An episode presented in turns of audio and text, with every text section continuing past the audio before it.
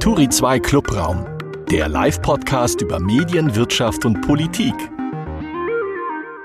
Willkommen im Clubraum. Ich bin Aline von Drateln und wir begeben uns heute mal auf die Metaebene.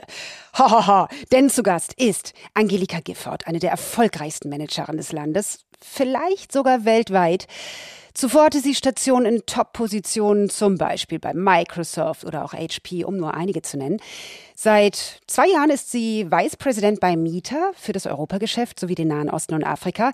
Heißt das, liebe Angelika, du berichtest direkt an Mark Zuckerberg? Hallo erstmal, liebe Aline. Vielen, vielen Dank heute, dass ich heute bei euch sein darf. Und die Antwort lautet aber leider nein, das tue ich nicht.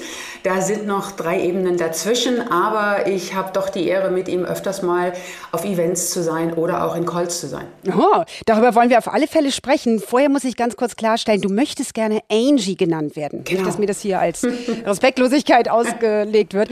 Ist das eine Hommage an die Bundeskanzlerin AD oder an die Stones? Nein, beides nicht, obwohl ich den Stone-Song natürlich sehr, sehr schön finde. Aber Angelika nennt mich nur meine Mutter. Und ich habe immer für amerikanische Firmen gearbeitet, für Microsoft, für HP und jetzt für Meta. Bin mit einem Amerikaner verheiratet. Von daher hat sich Angie einfach durchgesetzt. Guck mal, du sagst HP. Ich dachte, ich bin cool, wenn ich HP sage. Na, das fängt ja schon mal super an hier.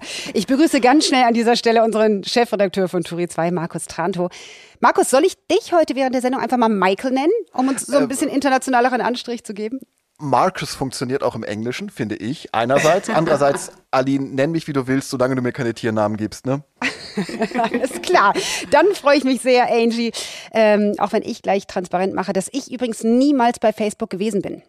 Ich hoffe, das ist okay. Bei Instagram, ne, Aline? Gar nicht so Instagram, unaktiv. Aline? Mhm. Ich bin total dilettantisch bei Instagram. Ich mache das Schön. wirklich sehr schlecht da. Ja, okay, aber das zeigt schon, äh, wie, wie, schlecht ich versiert bin. Stimmt, Instagram gehört jetzt zu Facebook. Na toll. Also. Meta. Genau. Siehst du, ich werde hier noch viel lernen heute im Laufe der Sendung und viele Fragen stellen zu deiner absolut beeindruckenden Karriere, Angie, und zu Meta, formerly known as Facebook, featuring Instagram. So, dazu später mehr. Jetzt kommen wir erstmal zu den Meldungen der Woche. Die Themen der Woche. Angie, du bist natürlich total im Bilde. Hast du uns eine These zu einer Meldung der vergangenen Woche mitgebracht? Ja, Digitalisierung ist der zentrale Treiber für Wettbewerbsfähigkeit für morgen und für den Erfolg. Und ist mir ganz wichtig, unserer Nachhaltigkeitsstrategie. Und sie darf angesichts der vielen Herausforderungen in unserem Lande nicht, bitteschön, ins Hintertreffen geraten. Die Unternehmen müssen jetzt schleunigst ihre Geschäftsmodelle überprüfen und transformieren. Und ich habe ein schönes Beispiel mitgebracht. Otto aus Hamburg zeigt vom Versandhändler mit Katalog, und ich glaube, den kennen viele noch aus ihrer Kindheit, bis zum Omni-Channel-Retailer. Digitale Transformation aus eigener Kraft kann man schaffen und sogar hier in Deutschland. Das ist die These von Angelika Gifford. Markus Tranto. Was ja. sagst du dazu? Also ich finde, die Otto Group ist tatsächlich ein tolles Beispiel, wie Digitalisierung gelingen kann. Ne? Also ein funktionierendes Geschäftsmodell, ein Führungsteam, das Veränderungen umarmt, anstatt sie zu verhindern und am Ende aber auch ein glückliches Händchen, was so Investitionen angeht. Da kommt einiges zusammen und außerdem taugt Otto auch noch als Vorbild und als Love-Brand, weil es sich als Anti-Amazon aufstellen kann. Ne? Fairer, nachhaltiger, weniger Heuschreckencharakter und so. Ich glaube aber, dass Otto als reine Blaupause, gerade so auch mit Blick auf die Medienwirtschaft und den Journalismus, nicht so gut funktioniert.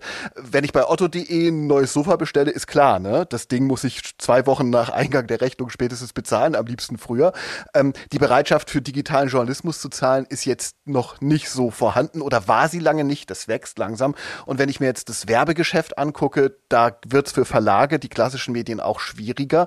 Ähm, einige klagen sogar sehr. Und äh, für so Leute wie Amazon, aber auch Otto, ist es ein Neugeschäft, ein Zusatzgeschäft, dass die dann auch noch Anzeigen in ihren Apps und auf ihren Plattformen äh, ähm, ähm, schalten können. Also wenn ich einen horizontalen Daumen geben könnte, Angie, dann würde ich den geben für die These. Aber ich muss mich ja entscheiden, hoch oder runter. Deswegen, weil du grundsätzlich recht hast, kriegst du natürlich den Daumen hoch. Wow, danke. Da bin ich jetzt dran. Ich bin äh, übrigens mit Benjamin Otto in eine Klasse gegangen. Äh, oh. Ehrlich war, wir haben zusammen Abi gemacht in Hamburg. Danach trennten sich unsere Wege. ja, ich kenne mich nicht so gut aus mit hast Wirtschaft. Du mal, hast du mal Werbung gemacht für einen Otto-Katalog? Nee, ich habe wirklich sehr viel Werbung gemacht. Äh, Werbespots habe ich ja schon mal hier mich geoutet äh, als Philadelphia-Engel. Nee, für Otto nie, verrückterweise. Ähm, Kann ja noch kommen, Aline, kann ja noch kommen. Werden wir sehen, genau. So, immerhin. Also, ich kenne mich nicht so gut aus mit Wirtschaft, aber ich kenne mich gut aus mit Menschen. Letzte Woche Angesichts der Boykottanstrengungen von Twitter durch Jan Böhmermann aufgrund der Übernahme von Elon Musk war ja meine These, der private Erfolg auf virtuellen Plattformen ist fragil. Ein einziger Mausklick und Accounts mit riesiger Reichweite und dadurch sehr viel Macht sind plötzlich wieder bei Null. Und deshalb plädierte ich dafür, virtuellen Erfolg nur nicht zu ernst zu nehmen. Diese Woche sehe ich mich auch auf politischer Ebene bestätigt. Digitale Treffen haben unter Politikerinnen überhaupt keine Kraft. Hätte Merz den ukrainischen Ministerpräsidenten eine E-Mail geschickt, wäre das nichts wert gewesen. Ein Telefonat dagegen, immerhin, zwischen Steinmeier und Zelensky war Spiegel Online sogar eine Eilmeldung wert. Was die Chance durch Digitalisierung im Bildungsbereich angeht, um zum nächsten Bereich zu kommen, bin ich sehr ungeduldig. Die Lücke, die auch meine Kinder in der Corona-Zeit verzeichnen, die werden sie wahrscheinlich während der gesamten Schullaufbahn nicht mehr aufholen können. Und das tut mir richtig weh, denn und da sind wir wieder bei der Schule von mir und Benjamin Otto, durch gute Bildung würden die großen Herausforderungen wie Klimakrise und Krieg in Europa vielleicht besser vermieden werden können. Und das sollte in Zukunft wirklich unsere Priorität haben. Wir kennen alle diesen lustigen Cartoon, in dem die Dinosaurier verwundert in den Himmel auf den kommenden Meteoriten schauen und sagen, aber die Wirtschaft, die darf, finde ich, gerade mal etwas ins Hintertreffen geraten. Sonst trifft uns der Meteorit, im übertragenen Sinne natürlich. Insofern muss ich sagen, Angie, Daumen runter für deine These. Okay. Aber immerhin guter Schnitt. Ja, siehst du. Markus, deine These bitte. Ja, das ist die Personalie der Woche, ne? Der Rücktritt von CSU-Generalsekretär Stefan Mayer. Ähm, ich fasse mal ganz kurz bloß zusammen, was passiert ist. Der Politiker hat sich über die Berichterstattung der Bunden über seine Familienverhältnisse ziemlich geärgert, daraufhin den zuständigen Journalisten bei der Bunden übel bedroht, absurde Forderungen aufgestellt. Die politische Konsequenz kam schnell, auch aus politischen Gründen, ne? Wahl in Bayern bald und so weiter. Meyer musste zurücktreten. Kann man also genauso schnell eigentlich einen Haken hintermachen und schreiben, ein Sieg für die Pressefreiheit, wie das ein Kollege bei der Bild äh, eingeordnet hat in der vergangenen Woche. Ich finde, das ist falsch. Meine These, dass hochrangige Politikerinnen und Politiker auch zehn Jahre nach der Causa Wulf immer noch zum Telefon greifen, um zum Beispiel JournalistInnen zu bedrohen, das zeigt, dass das Grundrecht Pressefreiheit in den Köpfen einiger mächtiger Menschen äh, noch immer so eine Art Verhandlungsmasse ist. Ähm, ich finde, das muss sich ändern. Der Staat muss JournalistInnen besser vor dem Staat selbst schützen, aber auch vor Übergriffigkeiten, zum Beispiel von Unternehmen. Darunter fällt für mich der Schutz vor unnötigen Klagen oder teuren juristischen Streitereien. Ähm, das würde gerade für unabhängigen Journalismus, gerade auch für kleine journalistische Firmen, die konzernabhängig sind, das würde die mehr stärken als die Subventionen für die Presse, die ja in den letzten Jahren erfolglos diskutiert worden sind. Angie Gifford von Mieter, was sagst du dazu? Ja, also Markus, erstmal sehr, sehr spannende These, die du hier aufgestellt hast. Und äh, übergreifend ist für mich ganz klar, und das sage ich jetzt nicht nur, weil ich mit euch beiden spreche, das ist wirklich mein Standpunkt, dass unabhängige Presse der Eckpfeiler für eine funktionierende Demokratie und eine freiheitliche Gesellschaft ist. Punkt. Und leider, leider, gerade in den jetzigen Zeiten, und ihr wisst, worauf ich anspiele, sehen wir einfach an vielen, vielen Beispielen, dass es super gefährlich werden kann, wenn wir eben keine freie Berichterstattung mehr haben und gefilterte Informationen bekommen und eben hier sich durch die gefilterten Organisationen Bilder formen, die nicht so nah an der Realität sind. Also meine These ist, jede Art von Einflussnahme dürfen wir nicht tolerieren. Und äh, von daher für deine These, Markus, der Daumen hoch. Dankeschön. Das merke ich mir.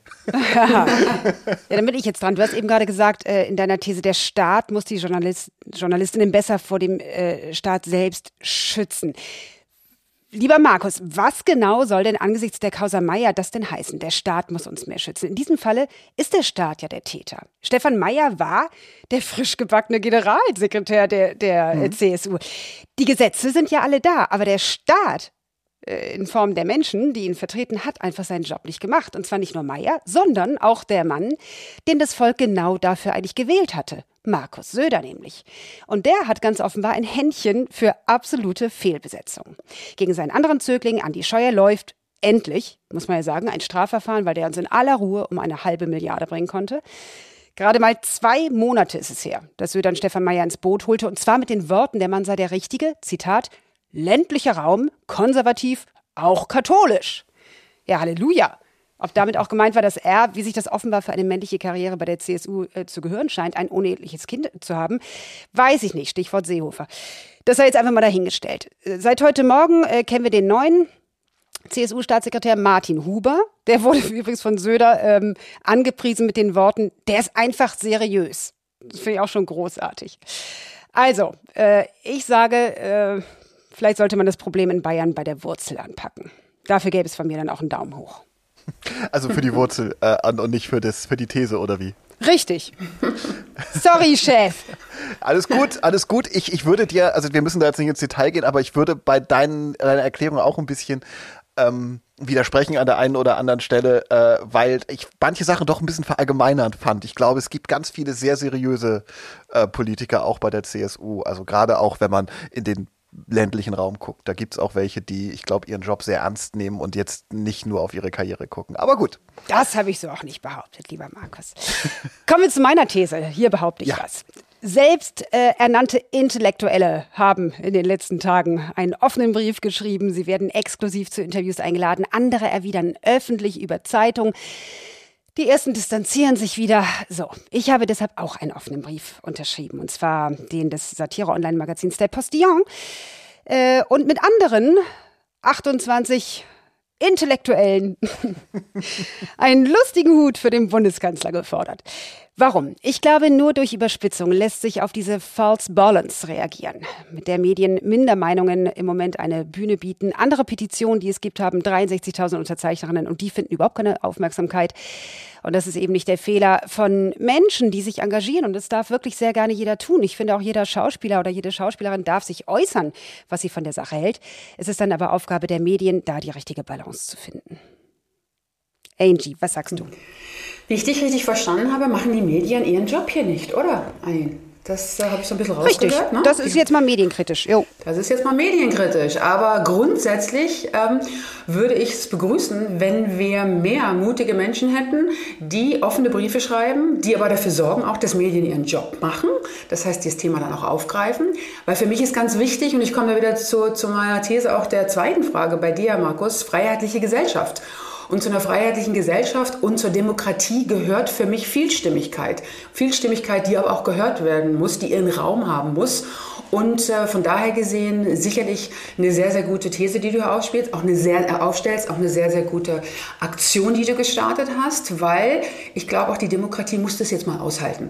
Also ich bin da ja mehr so ein Mensch, der einfach sagt, äh, sage, was du denkst und tue, was du sagst. Und wie gesagt, freiheitliche Gesellschaft, Demokratie, wenn das unsere Werte sind, dann bitte mehr öffentliche Briefe, aber auch ein bisschen mehr Push durch die Medien. Thumbs up. Angie, ich melde mich sofort bei Mieter an, ehrlich. Aber vielleicht wissen die das ja auch schon alles von mir über meinen kleinen Insta-Kanal. Was sagst du, Markus? Ja, also mit, mit ungefähr genau der gleichen Begründung, die Angie gerade gegeben hat. Das hast du geklaut, Markus. Das hast äh, nein, nein, nein, nein, nein. Also warte, warte, mit ungefähr der gleichen Begründung muss ich Aline widersprechen. Oh, Jetzt Aline. kommt's, genau. genau. Und zwar, Los geht's. ich finde, dass Medien Minderheitenmeinungen aufgreifen, ne? wie zum Beispiel die Meinung des offenen Briefs in der Emma, ähm, das ist ja im Zweifel deren Job. Ähm, das ist ja auch der Kern der Berichterstattung und der Kern im Newsgeschäft. Ne? News is what's different. Manchmal berichten wir ja sogar über Einzelmeinungen von einzelnen Menschen und das ziemlich groß. Ähm, und ich finde, in unserer Teil Demokratie ist das Teil der Meinungsbildung. Ähm, auch, dass man gerade Minderheiten, auch gerade kleinen Minderheiten zuhört, dass man die Meinung ernst nimmt und in Betracht zieht. Das ist ja auch Teil der Kompromissfindung, die es gibt. Ähm, alles andere würde dann wieder in Filterblasen landen am Ende des Tages und die wollen wir ja alle nicht. Ähm, und jetzt Beispiel Bewaffnung der Ukraine, um das geht es ja. Das ist ja vor noch gar nicht so langer Zeit überhaupt nicht mehrheitsfähig gewesen. Ähm, die Mindermeinung, die Minderheitenmeinungen ähm, oder die Mehrheitsmeinungen, die ändern sich, weil die Minderheitenmeinungen gehört werden, finde ich. Und jetzt kann man natürlich auch sagen, Prominente werden höher bewertet und mehr gehört als Otto Normalbürger oder als Markus Tranto. Ähm, aber das ist Teil des Geschäfts. Immerhin, heute hat jede und jeder von uns die Möglichkeit, seine Meinung in die Öffentlichkeit zu tragen, sie aufzuschreiben. Ähm, oder in anderer Form zu veröffentlichen. Das war vor ähm, 25 Jahren noch nicht der Fall. Grüße an Facebook, Grüße an Meta. Ähm, durch Social Media können wir das machen und haben wenigstens die Chance, gehört zu werden. Und das finde ich ist eine gute Sache. Ich lasse es so stehen, denn äh, wie gesagt, das ist das Prinzip unserer Sendung hier, sonst würden wir uns jetzt zu Tode debattieren. Aber genau darüber werden wir jetzt bestimmt auch gleich sprechen mit unserem Gast. Ähm, vielen Dank für eure Thesen. Jetzt kommen wir zum Kreuzverhör. Du kennst dich aus, Angie. Wir haben viele kleine kurze Fragen und hoffen, ja. dass du zackig antworten kannst. Aber hallo. Los geht's. Unser Gast im Liebe Angie Gifford, wann wachst du morgens auf? 6.30 Uhr geht der Wecker. Was machst du dann als erstes? Oh, Kaffee, Kaffee, Kaffee, Kaffee und natürlich mit dem Hund raus. Welches Medium nutzt du als allererstes? Mein Lieblingsmedium ist WhatsApp. Ob das jetzt mein Sohn ist in England, meine Freundin oder meine Tochter in den USA, WhatsApp geht immer. Mhm. Welche Medien sind so über den Tag die wichtigsten für dich? Ich habe einen Formatmix, muss ich sagen, aus Online-Wirtschaftsmagazine oder Wochenzeitungen, aber auch Podcasts, die ich höre und natürlich auch Facebook News. Aber das sind so die Hauptthemen, die ich habe. Welches Medium ist bei dir zuletzt vom Schirm gerutscht? Lineares Fernsehen bis auf TT, Tagesschau und Tatort. Ah. Du hast es, obwohl du Tatort siehst, ganz nach oben geschafft auf der Karriereleiter. Wann war dir klar, dass du Chefin werden willst? Ja, also grundsätzlich, ich habe meine Karriere nicht geplant, nicht Ende zu Ende geplant. Ich war immer neugierig, hatte nie Angst, in große Schuhe zu schlüpfen. Das hat mich einfach angetrieben. Und ich habe einen Spruch, der mich begleitet hat. Das Leben ist eine Ganztagsschule ohne Ferien und du lernst immer dazu. Das ist dann aber keine Ganztagsschule in Berlin. Hier fällt der Unterricht ständig aus. Aber das ist ein anderes Thema über Working Moms. Ähm, wann war dir klar, dass das als Frau deine Karriere eine noch größere Leistung ist? Ich bin seit über 30 Jahren in der Technologiebranche unterwegs und da kannst du dir sicher vorstellen, liebe Aline, da ist natürlich, sind immer viel zu wenig Frauen im Raum. Und äh, ich finde es einfach wichtig, hier als Frau in meiner Branche auch aktiv Vorbild zu sein, Mentor zu sein, Sparingspartner. Ja, und das erste Mal war, dass ich das gemerkt habe, dass es vielleicht auch mal negativ ausgelegt werden kann, dass ich zur Sekretärin degradiert wurde. Ähm, das war in einem interessanten EMEA-Projekt vor vielen, vielen Jahren. Mein Chef wurde freundlich begrüßt und mein Stuhl stand in der Ecke. Äh, bis er dann sagte, dass ich dieses Projekt mit 24 Ländern leiten würde. Aber trotzdem, Aline, die erste Kaffeepause war doch für mich immer noch ziemlich einsam. Ähm, welches war die größte Hürde, die du auf deinem Weg zur Topmanagerin überwinden musstest? Da bin ich jetzt mal richtig klassisch, Markus. Wirklich der Balancearzt zwischen Mutter sein und Karriere machen einfach mal das schlechte Gewissen zu Hause lassen, aber es begleitet dich trotzdem, mhm. allen gerecht werden zu wollen und natürlich auch diesen Perfektionismus, den, glaube ich, viele, viele Frauen im Job haben, mal abzulegen. Das, das, das mit dem schlechten Gewissen und den Kindern, das kenne ich als Mann und als Vater aber natürlich auch. Das ist gut. Dann ja, aber du kennst es nicht, ja. dass dir das schlechte Gewissen auch noch von außen gemacht wird. Das stimmt allerdings, das stimmt. Da wird eher gefordert, dass ich mir kein schlechtes Gewissen machen soll. Ja. Ja. Und Markus, also bist, du schon, bist du schon mal gefragt worden, wie du das denn schaffst, die Familie und deinen Job unter einen Hut zu bringen? Nee, ich selbst bin das noch nie gefragt worden, aber äh, ich frage mich das ständig. Okay. Ja, aber es ist nochmal was anderes, wenn, wenn äh, du erzählst, dass du Kinder hast und ja. die Leute sagen, oh Gott, wo sind die denn gerade? Ja, genau. genau. Das stimmt. Nee, völlig. Ich, ich bin da, ich bin da, ich möchte mich da auch überhaupt nicht, ähm, ich möchte mich da überhaupt nicht auf eure Stufe. Ihr habt sicherlich deutlich schwerer. Kein, überhaupt keine Frage. Das ich will nur sagen. Mutter-Image, Markus. Das ja. Rabenmutter-Image kannst du nicht bekommen. Nee, das stimmt allerdings. Ich fand es immer großartig, wenn ich aus der Lufthansa-Maschine gestiegen bin, so als einzige Frau zwischen den ganzen Herren in grauen Anzügen. Und denen wurde immer erfolgreicher Tag. Ich wünsche Ihnen einen erfolgreichen Tag. Haben Sie einen erfolgreichen Tag? Und bei mir immer schönen Urlaub. so viel zum wahr. Thema Stereotypen. Ja. So, wir wollten zackig eigentlich sein. Das ist hier das Kreuzfeuer. Angie, muss eine Frau andere Eigenschaften mitbringen als ein Mann, wenn sie so eine Karriere machen will wie du? Ja, passt gerade zu dem, zu dem Thema vorhin. Keine Stereotypen. Ich glaube, wir müssen divers denken. Und auf Unternehmensebene und bei jedem einzelnen Mitarbeiter und Mitarbeiterin kann man im Prinzip drei Dinge oder vier Dinge sagen. Ich glaube, es ist wichtig, äh, zu neugierig zu bleiben, zuzuhören, Empathie, connecting the dots Mut zu haben, das gilt genauso, Markus, für dich wie für, für die anderen Männer dieser Welt und dieser, dieser Gesellschaft, auch in Schuhe zu schlüpfen, die zu groß sind.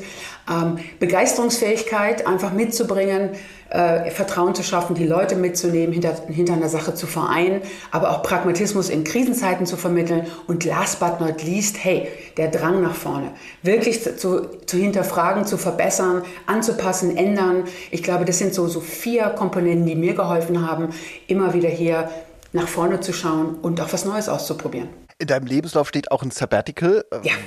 Was hast du in dem Jahr gemacht? eine Weltreise. Ähm, ich hatte meinem Sohn versprochen, der nach sechs Monaten dann in eine Tages zur Tagesmutter gegangen ist. Bevor er in die Schule kommt, werde ich mir die Zeit nehmen, eine Weltreise zu machen. Also ich habe 18 Monate Sabbatical genommen, davon sechs Monate die Welt bereist. Und danach habe ich noch für soziale Projekte gearbeitet, unter anderem Wachstum, Wohlstands, Lebensqualität für die Enquete-Kommission in Berlin für unseren Herrn Steinmeier. Du warst bei Microsoft und auch bei HP, ähm, kennst viele andere Unternehmen, auch aus dem Aufsichtsrat.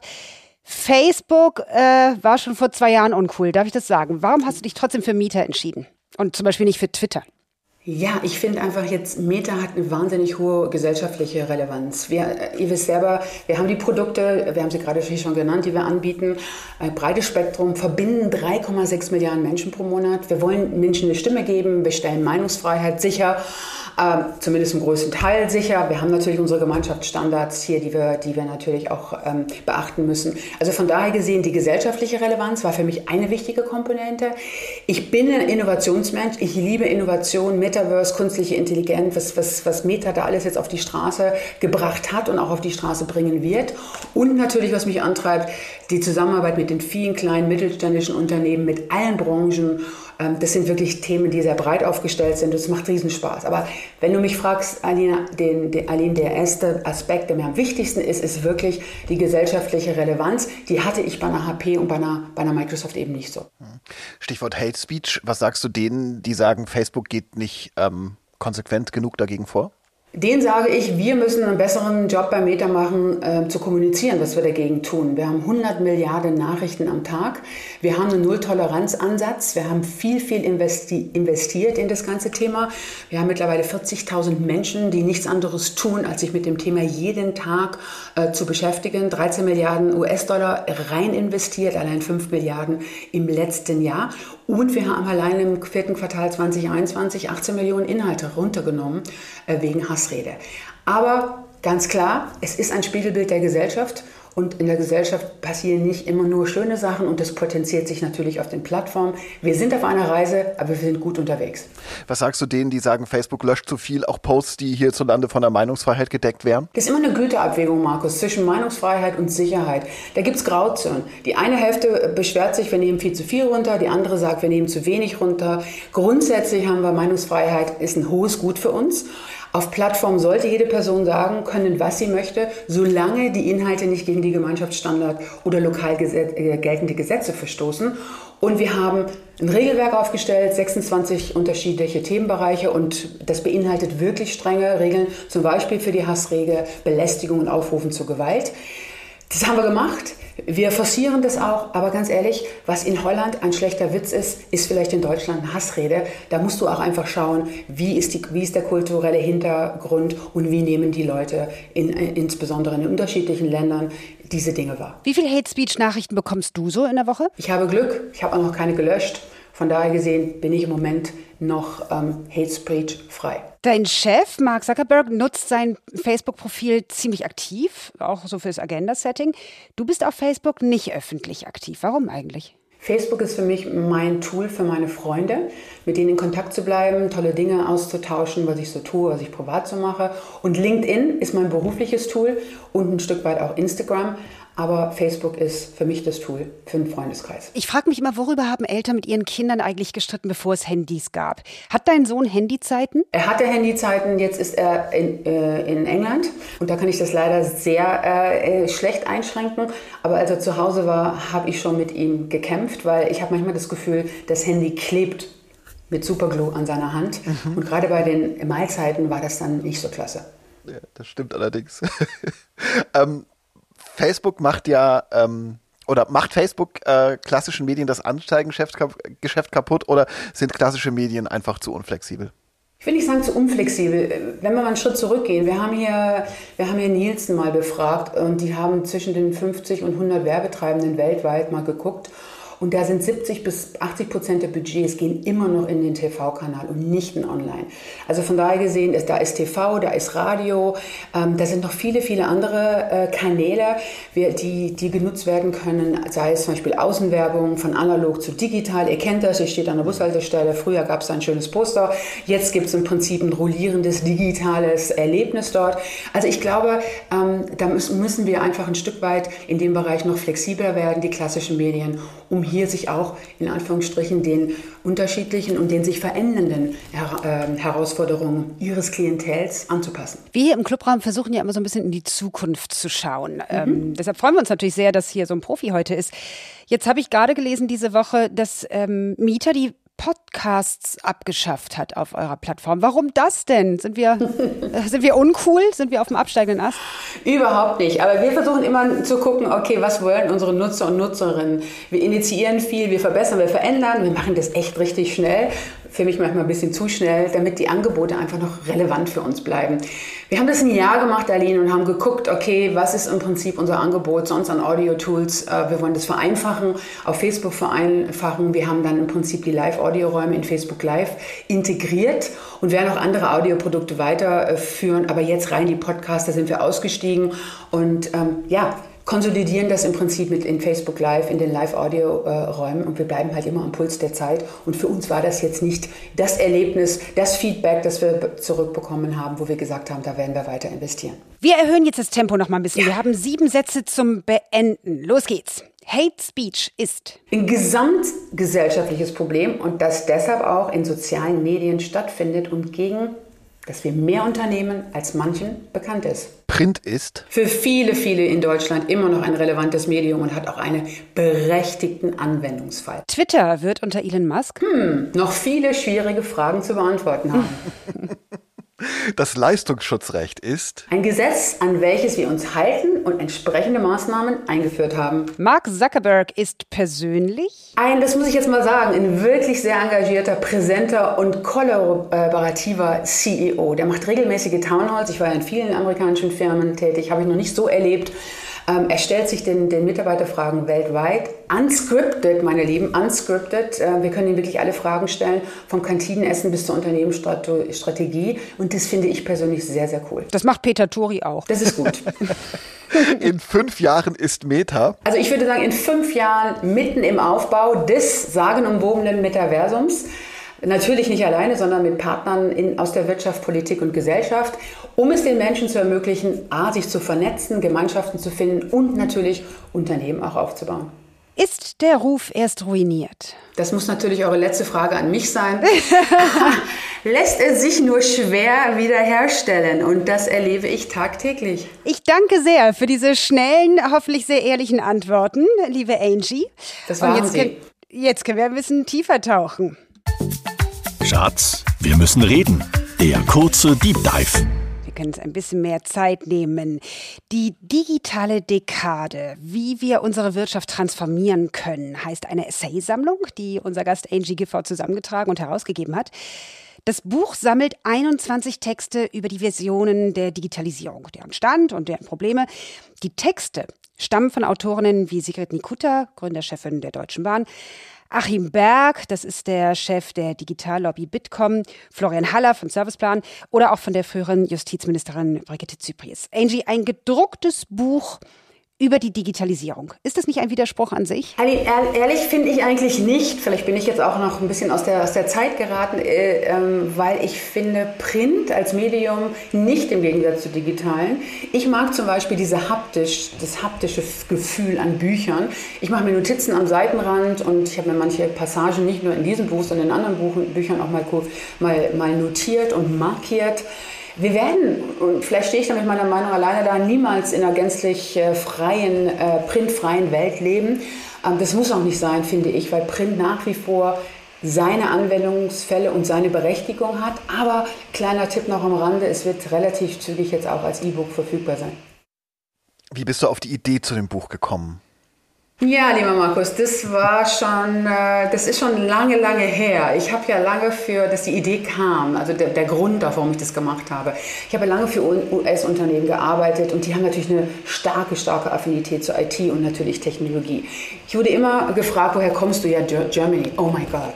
Das ist die Faxrepublik. Da ist ein ganz geringer Digitalisierungsgrad. Ihr könnt, ihr Deutschen, ihr, ihr könnt produktionsnah seid ihr. Ihr könnt Maschinen betätigen und entwickeln. Ihr könnt Technik, ihr könnt Autos bauen. Ihr seid so die Realos in der Realwirtschaft. Aber was ihr nicht äh, könnt, sind ist einfach das Thema IT und Technologie. Und ähm, für mich hat das Thema Digitalisierung noch einen weiteren Aspekt mit sich gebracht, nämlich das ganze Thema äh, Wirtschaft. Auf der einen Seite natürlich, wie verlieren wir nicht den Anschluss hier in der global, globalisierenden Welt aber auch, und du hast es vorhin angesprochen, in deiner These erlehnt das ganze Thema Aus- und Weiterbildung. Ich habe ja vorhin schon gesagt, ich habe äh, als Teil der Enquete-Kommission gearbeitet und da war das ganze Thema digitale Spaltung. Welche Eltern können äh, dem Kind einen PC geben und welche eben nicht? Und wer wird in Anführungsstrichen abgehängt und wer ist mit dabei? Das war ein weiterer Punkt. Ja, und last but not least die Aufsichtsratmandate, die ich hatte. Da habe ich einfach gespürt, wenn man nach Digitalisierung fragte, gab es ganz unterschiedliche Auslegungen, was das denn mal so sei. Äh, wenn man in den Maschinenraum geguckt hat, dann waren da ganz unterschiedliche Themen, die im Maschinenraum gerade in der Digitalisierung bearbeitet wurden. Und natürlich auch immer wieder das Thema, was hält die Unternehmen und auch die Gesellschaft zurück, waren immer wieder das Thema, die wir im Aufsichtsrat diskutiert hatten.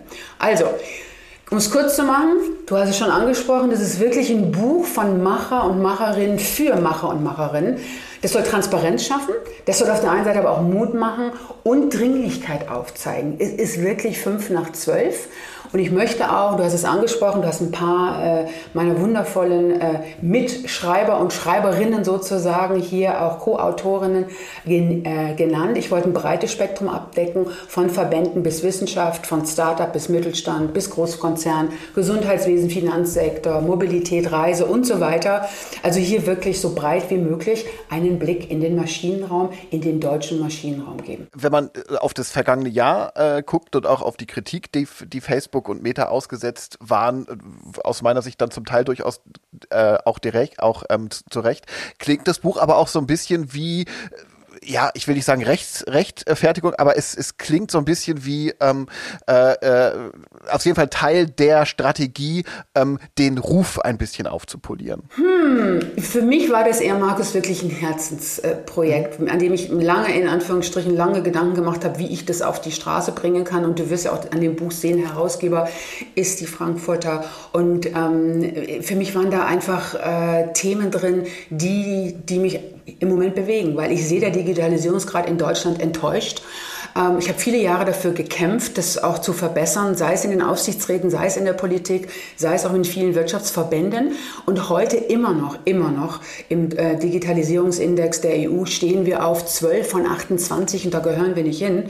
Äh, und wenn du mal schaust, 81 Prozent der befragten CXOs in Deutschland sagen, Deutschland hat Nachholbedarf. Und ähm, 79 Prozent sagen wiederum, äh, Deutschland muss Treiber der Digitalisierung in Europa sein. Ja, aber wie wollen wir es denn machen? Und von daher gesehen war es für mich sehr, sehr wichtig, einfach mal hier ich habe jetzt keinen äh, offenen Brief geschrieben wie du, Aline, aber einfach jetzt dieses Buch rauszubringen und zu sagen, hey, jetzt in der Dekade wird die Technologie starke Impulse für, für unternehmerisches Denken und Handeln setzen wie nie zuvor. Wir sind uns dem Digitalisierungsdruck, glaube ich, hoffentlich jetzt durch Covid etwas, in Anführungsstrichen, etwas mehr bewusst geworden. Und wir sehen natürlich auch, dass gerade in den B2B-Geschäftsbereichen und in der Verwaltung absolut der Nachholbedarf, Nachholbedarf hier besteht. Und da hat natürlich auch die EU jetzt ein bisschen auch uns einen Antrieb gegeben mit der digitalen Dekade der EU, wie ihr wisst, ähm, dass wir hier im Prinzip äh, in Europa so deutlich mehr Unicorns haben sollen, dass wir stärker in das ganze Thema Cloud investieren sollen und so weiter und so fort. Also, da kamen viele Dinge zusammen mit tollen, tollen Menschen, ähm, aber es ist nicht jetzt das Feigenblatt, wo ich sage, äh, Facebook bzw. Meta musste hier mal einen kleinen Image-Putsch haben. Das ist wirklich ein Angie Gifford-Buch was sicherlich keine Handlungsanweisung ist, keine Betriebsanleitung für die Digitalisierung, aber es sind Meinungen, Momentaufnahmen, Impulse und ein Stück weit auch Prognosen. Hm, wir können ja vielleicht mal ein bisschen versuchen, konkreter zu werden. 232 Seiten hat das Buch. Was hast du aus den Texten gelernt? Du musst jetzt nicht alle Learnings erzählen, aber wenn du so ein paar knackige Stichworte hast, dann würde mich das freuen. Ja, sechs Stück habe ich, wenn das okay ist für Gerne, dich. bitte. Also für mich ist auf der einen Seite, das ist der erste Punkt, der ganz wichtig, die Digitalisierung ist der Kernhebel um mein Herzensthema, nachdem natürlich auch Wirtschaft und das ganze Thema in der Wirtschaft, in der globalisierenden Welt hier als Deutschland die Nase vorn zu haben. Mein zweites Herzensthema ist Nachhaltigkeit.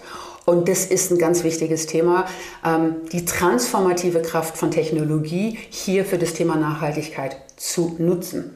Zweiter Punkt, geht, es geht am Ende ähm, immer wieder um Menschen. Wie führe ich diese Menschen? Wie leite ich diese Menschen an in, in ein digitales Zeitalter? Und es sind viele Menschen leider in Deutschland, die sich auch zurückgelassen fühlen. Ihr könnt es gerne im Buch dann auch nachlesen. Also das sind auch ein paar, nach, die zum Nachdenken äh, animierende Aussagen in diesem Buch.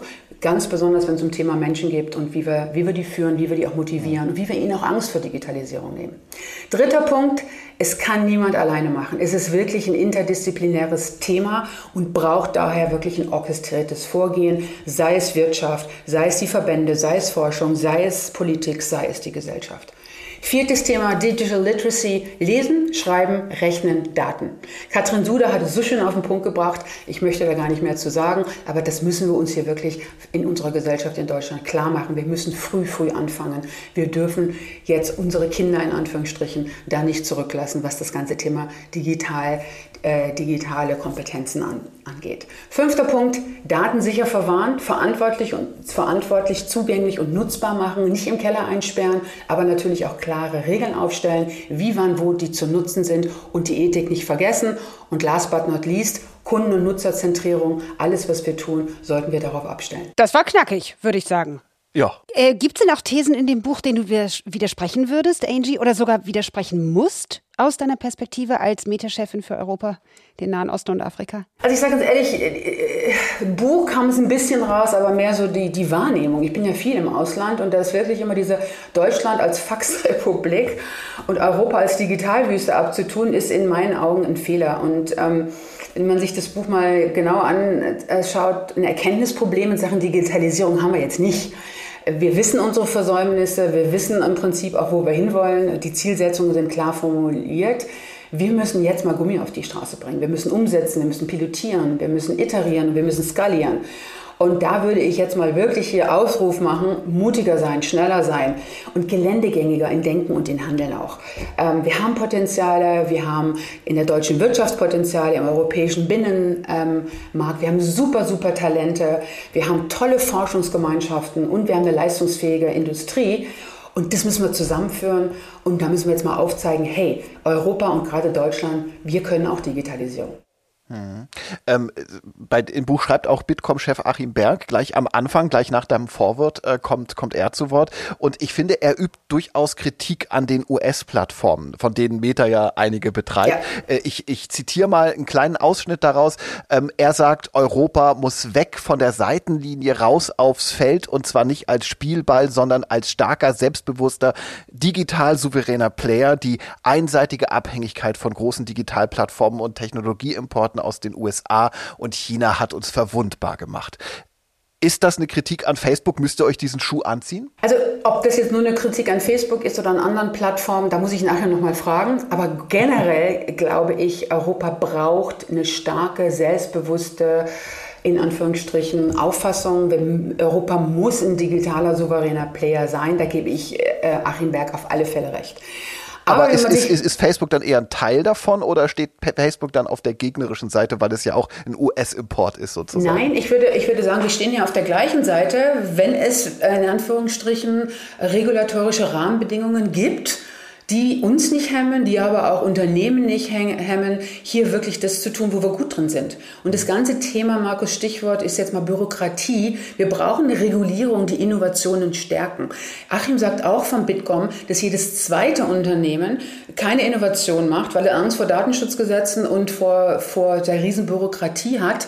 Äh, und auch keine Patente anmelden möchte. Also das ist echt, das ist, das ist für mich Innovationsverhinderung durch die Bürokratie ist. Und ich, ich finde auch, dass es auch gute Beispiele gibt, wie in Anführungsstrichen gut reguliert werden kann. Ähm, schau dir vielleicht an mal das, äh, das, äh, das Nachfolgeabkommen für den transatlantischen Datenaustausch von Frau von der Leyen und Biden. Äh, wir hatten eine lange Diskussion, wie ihr euch vielleicht erinnern könnt, wie können wir das machen? Und da kam auch wieder genau das Thema, Markus. Geht es jetzt nur um Meta, um Google und um Microsoft, dass die die Daten nicht mehr austauschen dürfen mit dem bösen Amerika? Nein. Es ging einfach darum, dass eine Firma BMW in Spartanburg, äh, South Carolina, nicht mehr mit Dingolfing äh, hier kommunizieren und Daten austauschen durfte. Und da, glaube ich, müssen wir mehr Transparenz schaffen. Was macht uns stark als Plattform? Was brauchen wir als Plattform für Regulierung? Was brauchen wir auch als Unternehmen für Regulierung, um gut geschützt zu sein? Aber auf der anderen Seite natürlich auch Innovation muss erlaubt sein und Innovation muss gut reguliert sein und nicht überreguliert. Das ist der Aufruf, den ich immer mache. Und von daher gesehen, ich gebe Achim Berg recht, aber wir müssen uns Europas Digitalpolitik auch mal ein bisschen näher anschauen und nicht zu lange nur Verteidigungsmaßnahmen predigen gegen, gegen Konzerne Konzerne, sondern einfach das Miteinander üben. Klingt aber nach einem Spagat, den du da forderst von der Politik durchaus. Ähm, du hast ja selbst drei Punkte, äh, drei, drei Texte in dem Buch geschrieben, äh, das Vorwort, das Nachwort und auch einen eigenen Agendatext. Ähm, da plädierst du für einen wertebasierten Einsatz von Technologie. Aus deiner Sicht, welche Werte sollten denn gelten? Ja, ich glaube, ähm, wir dürfen erstmal nicht vergessen, dass wir bei vielen Themen schon eine lange Reise hinter uns haben und in vielen Bereichen inzwischen nachweislich branchenführend sind. Aber ganz ehrlich, äh, wir haben noch nicht die Perfektion und das äh, wissen wir alle intern und alle Mitarbeiter wissen das intern. Wir haben hohe Ambitionen. Wir nehmen die Verantwortung mit diesen vielen, vielen wundervollen Menschen auf der Plattform sehr, sehr ernst. Ähm, und ein Grund, warum ich zu Meta gegangen ist, weil ich in den Gesprächen gemerkt habe, dass die Themen ähm, beim, von, von, die, von Menschen verbinden, die Welt näher zusammenbringen und natürlich auch Menschen eine Stimme geben, nicht Markus ein Poster ist, du hast ja oft, ne? du kommst in die Eingangshalle von einer großen Unternehmen, da hängen deren Werte und du fährst in den fünften Stock und da sind die Werte dann schon wieder vergessen, sondern das sind wirklich Werte, die wir Tag für Tag leben. Das ist beim Meta ein Spagat, das ist beim Meta sicherlich nicht so einfach wie bei anderen Firmen, weil du hast natürlich die große Verantwortung aufgrund von 100 Milliarden Messages am Tag und du hast immer den Spagat zwischen auf der einen Seite give everybody a voice, Meinungsfreiheit, aber auf der anderen Seite natürlich das ganze Thema Hate Speech und natürlich auch Fake News. Das ist ein Spagat, den wir ich denke mal, erfolgreicher als vor fünf Jahren versuchen zu meistern. Aber mach's mal ganz, ganz konkret. Wo muss Facebook besser werden? Wir müssen besser werden, zu transparent zu kommunizieren, Markus, was wir eigentlich tun. Viele, viele unserer Anwender wissen gar nicht, dass wir Gemeinschaftsstandards haben. Punkt Nummer eins. Und was wir investieren, wie viele Menschen wir haben, die sich jeden Tag mit den Themen auseinandersetzen. Aber woran liegt es, dass die es nicht mitkriegen?